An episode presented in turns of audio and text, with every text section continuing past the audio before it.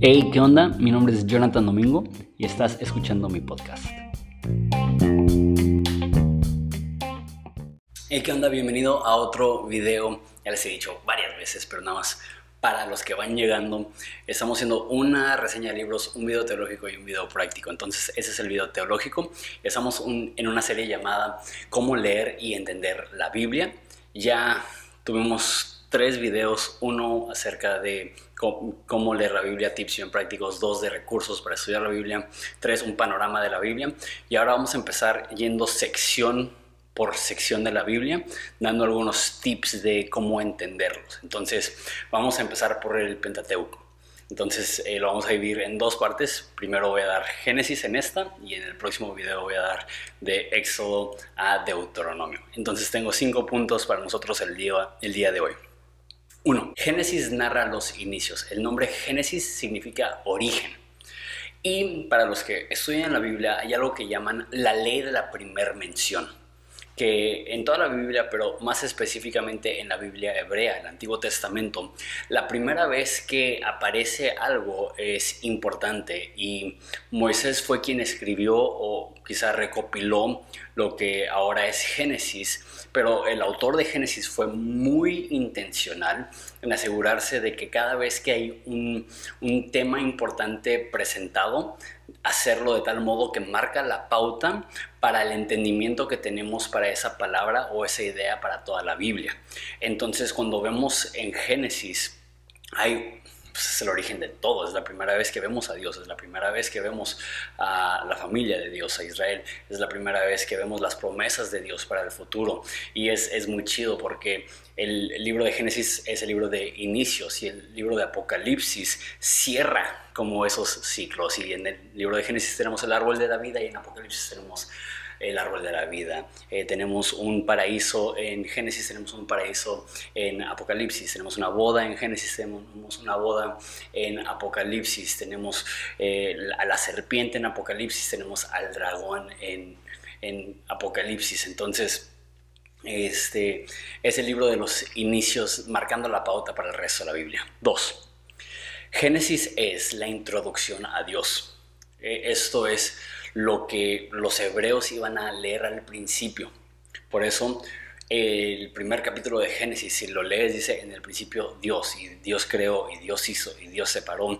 27 veces en 31 versículos aparece el nombre Dios. ¿Por qué?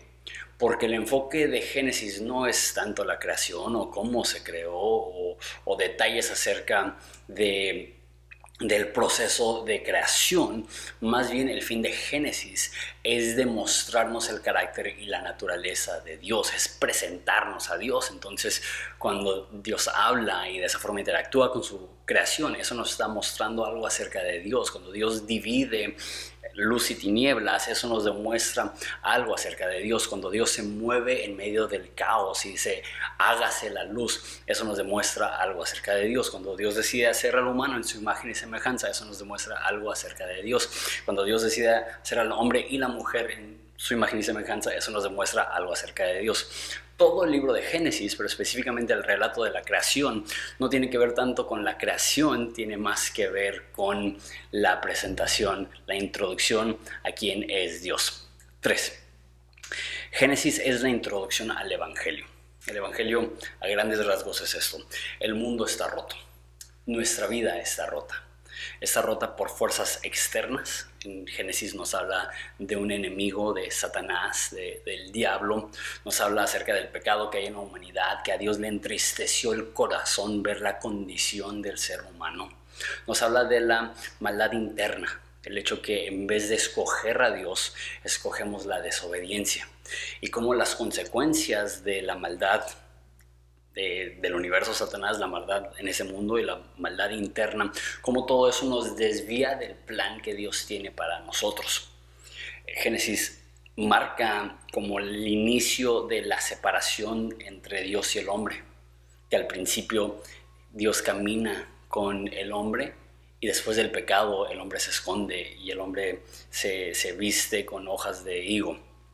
Pero vemos también el plan de Dios de restaurar. Hay lo que se llama el protoevangelio, que es cuando Dios mismo declara que del simiente de la mujer iba a venir alguien que iba a aplastar la cabeza del enemigo. También hay otras señales del evangelio. Vemos que ellos se visten de una forma temporal con hojas de higo, o sea, qué tan, qué tan, eh, qué tan bueno para cubrirte puede ser una hoja de una higuera, pero el, a través del sacrificio de un animal inocente, les viste de ropas más permanentes. Y esta es una imagen más del Evangelio, que por más que queramos taparnos la vergüenza, taparnos la maldad, separarnos de Dios, Dios viene a nosotros y nos ofrece una solución para nuestra vergüenza y nos ofrece una solución más permanente, una solución permanente al problema del pecado y de la vergüenza. Y así podemos seguir. Isaac y cómo iba a ser sacrificado, pero Dios envía un cordero para morir en lugar de Isaac. Todo eso habla de cómo Dios iba a enviar a su Hijo para sustituirnos en la maldad del universo, cómo fue tentado por Satanás, cómo fue eh, azotado por la maldad de este mundo. Fue azotado por la maldad de este mundo que en la cruz Jesús sufrió la máxima injusticia, sufrió por nuestros pecados. Es lo que la Biblia dice, que el justo sufrió en lugar del injusto. Punto 4. Esa es la introducción a la familia de Dios. Importante entender el orden también que Génesis nos narra cómo llegó a ser Abraham y después se enfoca en Abraham, Isaac, Jacob y José.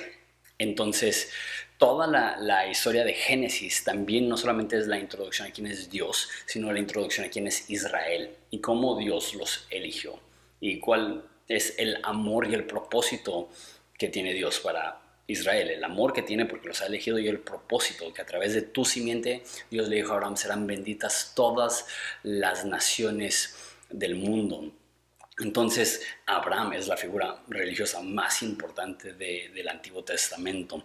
Es una de las figuras más importantes en la historia. Los judíos, los cristianos y los musulmanes todos respetan a Abraham. Es una figura importantísima que es presentado a nosotros en el libro de Génesis. Y cinco, está diseñado para mostrar lo disfuncional que es la gente que Dios usa. La verdad es que utilizamos Génesis para hablar de la virtud de Abraham o la fe de Abraham o hablar acerca de Noé y su fe y obviamente son los padres de la fe, son los patriarcas, hay muchas cosas buenas, pero también son bien disfuncionales, es horrible es horroroso ver el trato que tienen dentro de sus familias, el trato que tienen con sus esposas, el trato que tienen en su relación con Dios, las desconfianzas, las mentiras, eh, la desobediencia.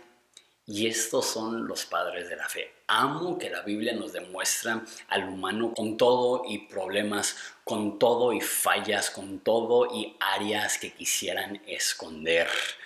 Pero esa es la gente que Dios usa. Dios usa a lo vil y lo menospreciado. Dios no está buscando la élite. Dios está buscando elegir a personas independientemente de su capacidad de sobresalir o de su capacidad de ser leal a Dios. Dios es leal al pueblo que Él escoge. Dios es leal a Israel. Es lo que vemos en Génesis. Dios es leal a el pueblo y al pacto que Él hace con Abraham. Esos son algunos filtros con los cuales podemos leer el libro de Génesis.